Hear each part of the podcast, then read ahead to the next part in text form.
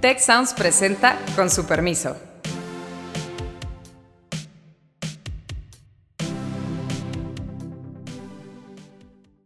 Con su permiso, yo soy Carlos Elizondo y nos acompañan dos profesoras del TEC que están con nosotros ya de fijo. Los nuevos equilibrios geopolíticos, que es de lo que vamos a hablar hoy, es en Europa Oriental. La verdad es que tenemos una Europa dividida, regresamos a una Europa dividida. Y analistas decían, pues esto es el origen de una nueva etapa de guerra fría distinta. Pero no parece haber mucha simpatía por los ucranianos, por el conflicto ucraniano en México. Azucena Rojas y Beata Boina. Bienvenidas a ambas. Muchas gracias, Carlos. Gracias. Beata, tú fuiste embajadora, embajadora de Polonia, embajadora de Polonia en México, y ahora donde se está en parte redefiniendo los nuevos equilibrios geopolíticos, que es de lo que vamos a hablar hoy. Polonia ha prometido enviar aviones de combate, MiGs, de los viejos MiGs soviéticos, a Ucrania. Polonia es el país quizá de los grandes europeos del este, el más comprometido con la guerra con Ucrania. También es el país que más refugiados ha recibido. Entonces, ¿hasta dónde estamos frente a un verdadero realineamiento de Europa con Rusia, con el resto del mundo? ¿Y de qué nos sirve Polonia como ejemplo de esto? Mira, yo creo que hay que empezar con el tema de Europa, efectivamente, porque es la región eh, que más profundamente está viviendo ese eh, cambio a la raíz de la guerra de Rusia contra Ucrania. Y ese cambio, yo diría, tiene varias dimensiones. En primer lugar, pues eh, la verdad es que tenemos una Europa dividida, regresamos a una Europa dividida, aunque pues esas divisiones son un poquitín distintas de cómo fue en la Guerra Fría, pero la verdad es que sí es una Europa dividida con Rusia de un lado y unos pocos de sus aliados, o sea, básicamente Bielorrusia, y del otro lado, pues el resto de, de, Europa, ¿no? Como digo, con algunos por ahí signos de interrogación o algunos comportamientos ambivalentes, caso de Turquía, caso de Serbia, pero básicamente esas dos partes de Europa dividida en la cual este, se han cortado las relaciones económicas que tenía antes Rusia con el resto de Europa. Entonces, eso es el primer gran cambio y reconstruir eso, pues la verdad es que vamos a tardar al menos una década, si no más, en reconstruir esa situación. Pero aparte de eso, hay otra situación nueva, la militarización. O sea, eh, básicamente la invasión rusa a Ucrania lo que ha provocado es la gran preocupación de los países eh, por su seguridad. Y no es solamente cuestión de Polonia, efectivamente Polonia como país vecino de Ucrania, eh, vecino de Rusia también, pues está especialmente preocupada, pero tenemos situación de otros países como Finlandia, como eh, Suecia, que han decidido entrar en la Alianza Atlántica precisamente por, ese, por esa nueva situación geopolítica en Europa tenemos países como Alemania, que ha decidido subir sus gastos de defensa, ha sido muy reacia Alemania normalmente eh, hacia este tipo de eh, políticas y eh, tenemos pues países incluso como Suiza que han hecho ajustes en, en su política de neutralidad que han mantenido durante, durante décadas. Entonces sí, Europa sí está viviendo esa, esa guerra de una forma pues muy directa eh, junto con las sanciones que ha impuesto la Unión Europea y que han afectado a los países europeos, que han obligado a la reorientación del tema energético. Ahora, esa reorientación, esa realineación pasa por irse alejando de quien fue, para Alemania por lo menos, el principal motivo de su crecimiento económico, que es China. China y Rusia se están acercando como nunca desde la primera etapa de la revolución eh, china con Mao el equilibrio en el mundo, Azucena, ha partido de alguna forma de Estados Unidos lograr en los 70 atraer a China de este lado dejar aislada a la Unión Soviética entonces de aquel otro. Europa parece que está moviendo, bueno, se está moviendo claramente una posición distinta con Rusia, parece que está tomando una cierta distancia con China, pero ¿cómo ves esa visita que hizo el, el premier chino a Rusia y qué lecciones, qué nos, qué nos cuenta esto del realineamiento mundial con Europa, con Estados Unidos y con el resto del mundo. Muchas gracias, Carlos. Pues definitivamente creo que sí, se, sí estamos viendo algo que no se había observado en los últimos años. Em, este liderazgo de Xi Jinping em, siendo como el que quiere buscar la paz y llegando a Rusia con tantos medios viéndolo, con este recibimiento que tiene y dando una postura eh, hacia dónde se va a colocar el nuevo orden mundial, me parece muy fuerte. De hecho, la semana pasada eh, varios noticiarios y, y, analistas decían, pues esto es el origen de una nueva etapa de guerra fría distinta.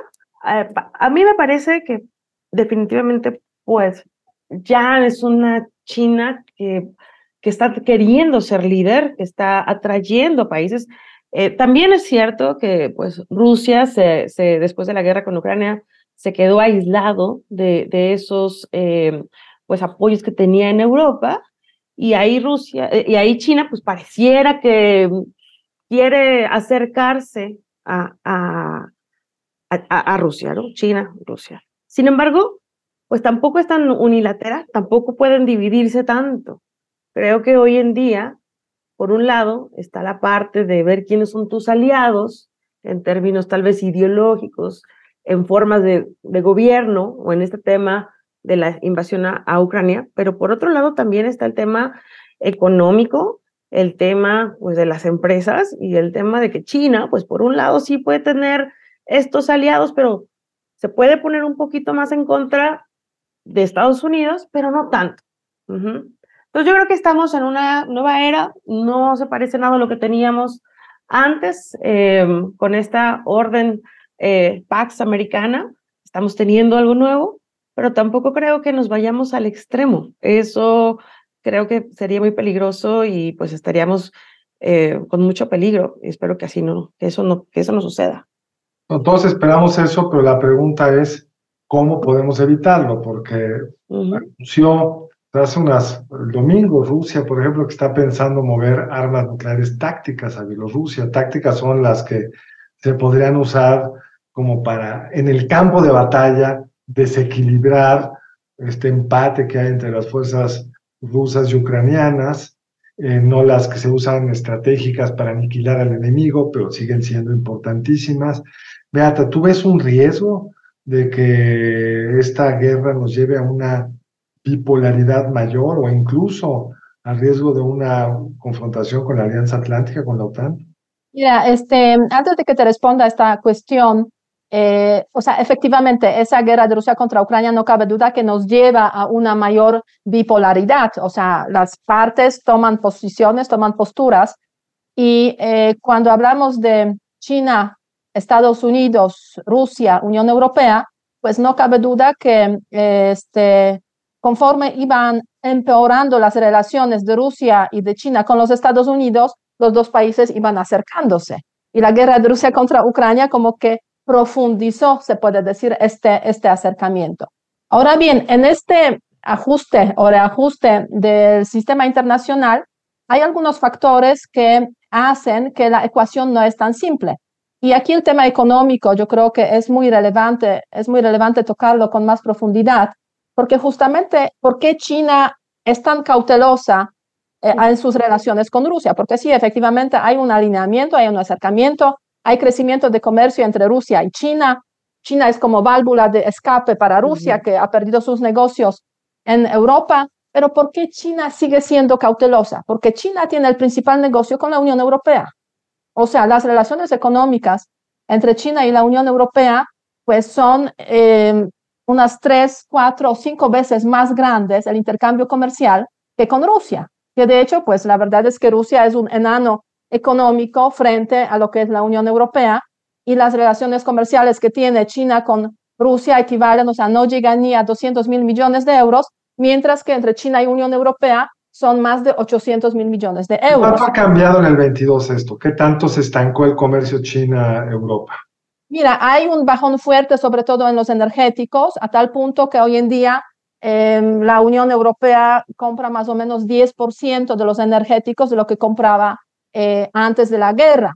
Eh, mientras que, em, obviamente, Rusia ha empezado a vender sobre todo petróleo a China. Hoy en día Rusia es el primer, perdón, proveedor de, de petróleo a China, pero en caso de gas, pues no hay tantas posibilidades porque pues hay que construir gasoductos, ¿no? Sí, pero entre Europa y China ha cambiado. entre Europa y China se mantiene, se mantiene el crecimiento, no ha habido aquí los movimientos sustanciales hacia arriba o hacia abajo, o sea, se mantiene ese, ese comercio internacional, aunque hay muchos signos de interrogación. Claro, a raíz precisamente de esos nuevos realineamientos y la guerra de Rusia contra, contra Ucrania. Este sí han empeorado sustancialmente las relaciones políticas y comerciales entre China y Europa Central y Oriental, o sea, los países que son vecinos directos de Rusia y Ucrania, donde China ha tenido pues una presencia creciente, pero a partir de la guerra esa presencia se frenó. Otra situación son los países grandes como Alemania, como Francia, este, eh, Italia, España, donde sí se mantiene ese comercio, aunque como digo, con signos de interrogación, porque están creciendo estos elementos relacionados o esas preocupaciones con temas de seguridad y, ah, y tecnologías avanzadas, el papel de China este, en la compra de empresas europeas, por ejemplo, para hacerse con empresas eh, de alto desarrollo tecnológico. Empiezan las prohibiciones, por ejemplo, de parte de los Países Bajos, de que las empresas de los Países Bajos, hay una empresa por ahí que em, es especializada en, en, chips de, eh, de alta tecnología. En impresión de chips, es el precursor de todos los chips. Y los Estados Unidos le han pedido que dejen de exportarlos a China. Sí es. Y los Países Bajos han dicho que sí, este, no vamos a permitir la exportación de ese tipo de impresoras, eh, digamos, eh, de chips a, a, China, ¿no? Entonces sí hay como movimientos en este ámbito económico, pero sigue siendo esa relación para China con la Unión Europea crucial. Y eso es un factor que hace que China... perdón, ¿tú crees que China se va a mantener muy prudente y no va a aliarse del todo con Rusia? Este, sí, hay como punto rojo que es básicamente venta de armas eh, letales eh, de China a Rusia, que hasta ahora no se ha dado, a pesar de que ha habido por ahí algunas ventas pequeñas, yo diría más bien de equipamiento de protección. Pero pues este China, por lo pronto, de momento, eh, tiene esa conciencia de que si cruza esa línea roja, podrían empezar las sanciones contra este país con más fuerza. ¿No? Y eso sí es un factor económico relevante a la hora de alineamientos. Es un punto muy importante. Ahora, la parte más bélica que te comenté sobre, o te pregunté sobre las armas tácticas en Ucrania, las armas rusas nucleares en Bielorrusia y posible uso en Ucrania. ¿Te parece un cambio de tendencia o no tendríamos que preocuparnos? Mira, el anuncio de Putin de este fin de semana de desplegar las armas nucleares en el territorio de Bielorrusia, la verdad, este, eh, sí es un anuncio que llama mucha atención, pero no significa un cambio sustancial en cuanto al campo de batalla y en cuanto a la amenaza posible de un conflicto nuclear. ¿Por qué? Pues varias razones, pero en principio ya hace, hace un año prácticamente Bielorrusia anunció que está abierta a recibir armas nucleares de Rusia. De hecho, hizo un cambio en la constitución de Bielorrusia este, entonces se sabía que eso podría ocurrir antes o después. En segundo lugar, Rusia ya tiene armas, digamos, tiene esos misiles Iskander que permiten em, usar armas nucleares en Kaliningrado, que está, digamos, al lado de Bielorrusia básicamente. Entonces, en ese sentido, esa decisión de Putin no, no implica, no significa un cambio em, en, las, eh, en cuanto a las ventajas nucleares que tiene este país frente al Occidente. Y en tercer lugar, yo creo que es lo más relevante, yo siempre veo, este, o sea, observo cuáles son las declaraciones de la otra parte, quiero decir, de la Alianza Atlántica y de los Estados Unidos. Y en ese contexto han sido muy tranquilizadoras diciendo que no ven eh, que haya un cambio en la estrategia nuclear de Rusia hasta ahora. Ahora, cuando planeamos este programa en el contexto de una visita del presidente Lula a China, porque ahora quiero voltear los ojos a América Latina para terminar con México. Esa visita no se dio por una enfermedad hasta donde puedo ver la prensa de Lula, pero con unas declaraciones del, del, de algunos de sus ministros de que todos los acuerdos con China se ponen en suspenso, o sea, como, no sé. La pregunta, Susana, es, para América Latina, este mundo, es, como siempre que hay tensión bipolar, es una oportunidad, pero también es un gran riesgo. Para Brasil, cuyo principal mercado de materias primas es China, ¿cómo te estás viendo que Lula quiere manejar este lugar que hace en su primer gobierno. Se hablaba de los BRICS, esta idea de que iba a haber una gran alianza entre Brasil, Rusia, India, China y Sudáfrica.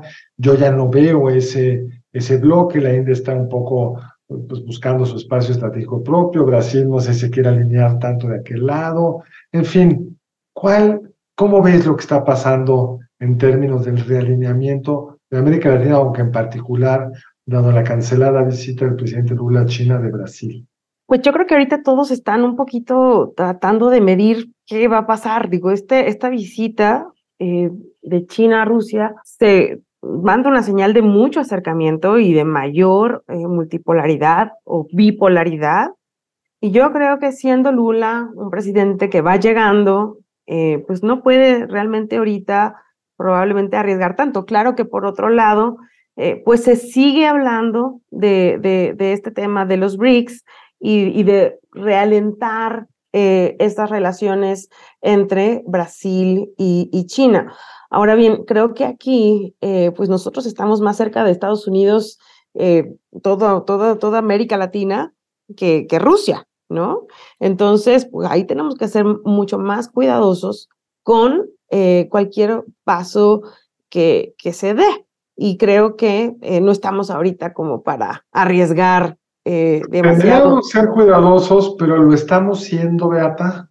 Digamos, realmente eh, uno de los temas que más preocupa a los Estados Unidos es que sus aliados realmente son Europa Occidental y los países Japón, Australia, Nueva Zelanda. Sí, en las, en las, en las votaciones de, de la ONU, México ha buscado jugar un papel razonablemente bueno pero no parece haber mucha simpatía por, los ucranianos, por el conflicto ucraniano en México, no parece haber una condena de las atrocidades que ha cometido el gobierno ruso en Ucrania, por lo menos en México, no sé si en los otros países de América Latina. Digamos, tú como observadora, además de la diplomacia mexicana que fuiste en tu papel de embajador aquí, Beata, ¿te sorprende esto?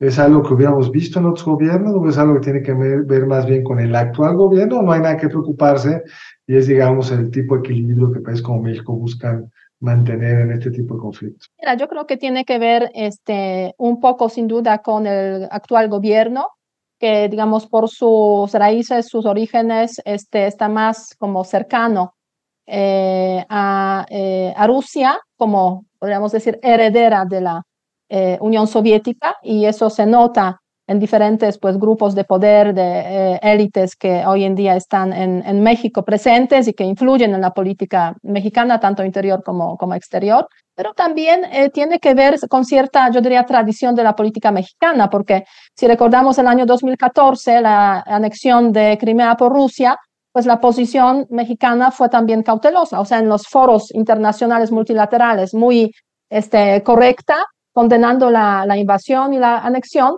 pero en la práctica, pues la verdad es que no tenía este, eh, consecuencias, eh, digamos, prácticas esa, esa posición. Y en ese sentido, pues sí, o sea, la ambigüedad de la política mexicana eh, respecto a la guerra de Rusia contra Ucrania es una constante desde cuando inició la invasión rusa y no creo que cambie hasta que finalice este, este gobierno lo cual pues ha sido criticado sin ninguna duda desde diferentes, digamos, partes eh, de, eh, de México, incluso desde diferentes países, y que ha frustrado mucho, por ejemplo, a los países de la Unión Europea, que pues ha considerado a México como socio estratégico en temas de esta naturaleza. Pero pues aquí no, no se ha recibido una respuesta, digamos, esperada en ese, en ese contexto. Pero América Latina en general tiene esa posición digamos, en la gran mayoría de los países de ambigüedad, o sea, condena de la invasión, pero al mismo tiempo en la práctica, eh, pues eh, más bien optar por eh, no pronunciarse o no condenar, digamos, si ya hablamos del nivel de los jefes de Estado o diferentes secretarios o, o ministros. Ahora bien, otra vez, si nos regresamos al tema económico, pues la economía aquí sitúa claramente a México, digamos, en conexión con los Estados Unidos. Y aquí, pues, este, no hay de otra, ¿no? Quiero decir que, este, aunque haya simpatías políticas hacia eh, otro bloque, quiero decir, hacia Federación Rusa, hacia China, un poco menos, pero sobre todo hacia Rusia, pues la verdad es que las simpatías no te, no te llenan la economía y eh, afortunadamente el gobierno mexicano reconoce esa realidad y en ese sentido pues ha tenido una política pues bastante, con algunos por ahí eh, mm, pues, elementos cuestionables, pero bastante, bastante alineada con lo que es el TEMEC en sí mismo, ¿no? Ahora, incluso hay una, perdón, hay una realidad bien, bien interesante, Beata, que es en ese realineamiento económico por el lado del nearshoring, friendshoring, etcétera, México está siendo un gran beneficiario, entre otras cosas, de inversión china en México, inversión manufacturera china en México. Habíamos visto muy poco de ella. Entonces, tenemos un mundo de mayor tensión, pero México está siendo capaz de, de atraer inversión china para ir a Estados Unidos. Pues tenemos como de alguna forma que mantener un espacio abierto que nos permita jugar este papel. ¿Crees yo creo que, Yo creo que ahí mismo eh, China también trata de mantener ese equilibrio, porque, y, no sé qué tanto Rusia, pero pues se, anuncia, por ejemplo, este nuevo, un nuevo banco de desarrollo, ¿no? Muy institucional, muy como en este término eh, institucional económico que trata de defender intereses de los países en desarrollo, y de los estados emergentes, mercados emergentes. Entonces, como que creo que sí hay mucha ambigüedad de esta que, que, menciona Beata, que yo creo que se explica por lo que ganamos, lo que, lo que los países necesitan en términos económicos. Y por otro lado, a, mí lo que me, la, duda ya escuchando todo lo que, lo que se menciona es, ¿qué busca China? ¿Qué busca China, Beata? Oh, pues la verdad es que lo que buscan sobre todo es mantener el desarrollo económico que han tenido durante pues muchas décadas y ese desarrollo económico sobre todo eh, se debe en una parte importante a la apertura del mundo y el mundo se está cerrando. Este, precisamente a raíz de, de, que los Estados Unidos se dieron cuenta de que las relaciones eh, con China pues eh, no son tan buenas para los Estados Unidos porque la China pues sabe aprovecharse muy bien, ha sabido aprovecharse muy bien precisamente de la apertura del, del mundo, por una parte, eh, y por otra parte el mundo se está cerrando porque ha habido la experiencia de COVID, en primer lugar, porque eso fue como la primer, el primer momento de despertar, que nos ha enseñado de que es necesario tener pues cierta independencia, autonomía o cierta seguridad de proveeduría en temas claves, como por ejemplo el, el Em, la industria farmacéutica en caso de COVID. Y con la guerra de Rusia contra Ucrania, pues hemos visto que no es solamente industria farmacéutica, es tema energético, es tema de otras industrias de alto potencial, eh, el tema de los chips, etcétera, etcétera, etcétera. China busca eh, básicamente seguir eh, con esa posibilidad de desarrollarse, pero se está topando aquí con un mundo que está transformando. Porque, porque yo creo que busca otra cosa, que es la pregunta si son compatibles las dos cosas. Durante muchos años la prioridad era claramente crecer y como dijo Deng Xiaoping en su momento, no hagas ruido, no, te metas, no, no, muestres tus ambiciones, pero el actual premier Xi Jinping tiene una lógica distinta. Creen que China debe de, digo con todo cuidado la palabra, regresar a ser una potencia mundial, porque buena parte de la historia del planeta, China ha sido pues, la potencia dominante en un mundo que no estaba así de integrado y globalizado, pero el, imperio chino tuvo unos niveles de desarrollo y de poderío mucho antes que Occidente lo, lo lograra. Hay como esta idea de que hay que regresar a ello, incluso a veces parecería cueste lo que cueste. Desde una lógica estrictamente económica, pues, ¿qué valor tiene Taiwán? Económica no mucha, política, geopolítica y de eh, estatus de China muchísimo. Pues, ¿cómo concilias estas dos cosas, Beata? Mira, yo diría que desarrollo económico es crucial y garantizar la seguridad en la vecindad, ¿no? O sea, para cualquier país que, digamos, ordenó su casa más o menos, eh, para buscar una metáfora, este, y se levantó, pues lo primero es garantizar eh, la seguridad en la vecindad, ¿no? Y es ahí donde empieza, eh, pues, esa, ese choque, pues, con los países vecinos, que son varios de ellos aliados de los Estados Unidos, y aparece el tema de Taiwán, que siempre ha estado presente, obviamente, en el contexto de la política interior y exterior de China, pero desde hace pues algunos años, o sea, básicamente durante los mandatos de Xi Jinping, se ha convertido en uno de los asuntos prioritarios, regresar, digamos, recuperar el control sobre, sobre Taiwán.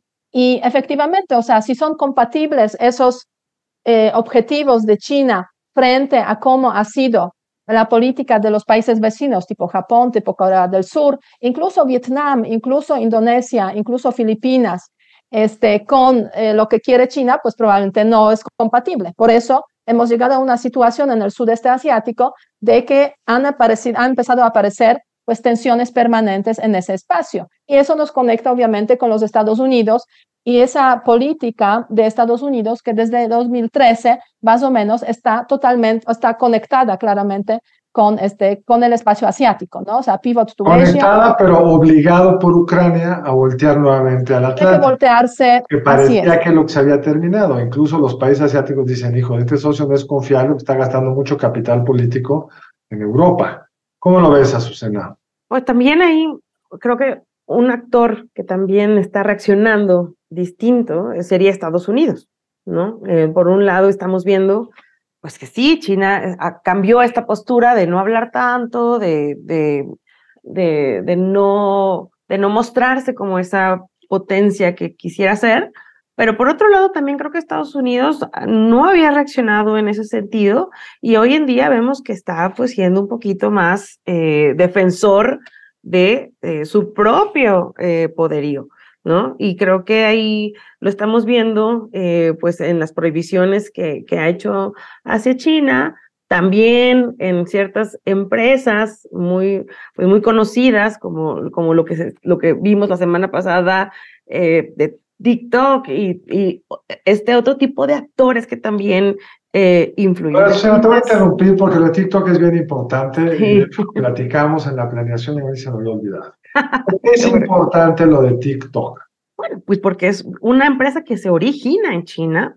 Es China. Es China, sí. Es China y además, para poner el contexto a nuestros escuchas, es China, pero en China no existe.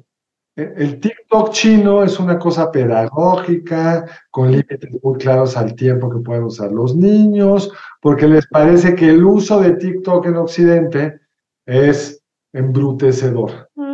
Y a los gobiernos occidentales, en particular al Reino Unido y Estados Unidos hasta ahora, les parece que es arriesgado. Por lo menos que los funcionarios públicos usen TikTok. No saben si ahí se infiltra en el software de TikTok, se infiltre. Pues, ¿Quién sabe qué? Exacto. Y está la pregunta de si tendrían que permitir a su juventud estar adictamente pues conectada al TikTok. ¿Qué, ¿Qué, ha pasado? ¿Qué podemos esperar, Susana? Pues es un tema interesantísimo, Carlos, porque yo me imaginaba esto. ¿Qué pasa si mañana cierran TikTok?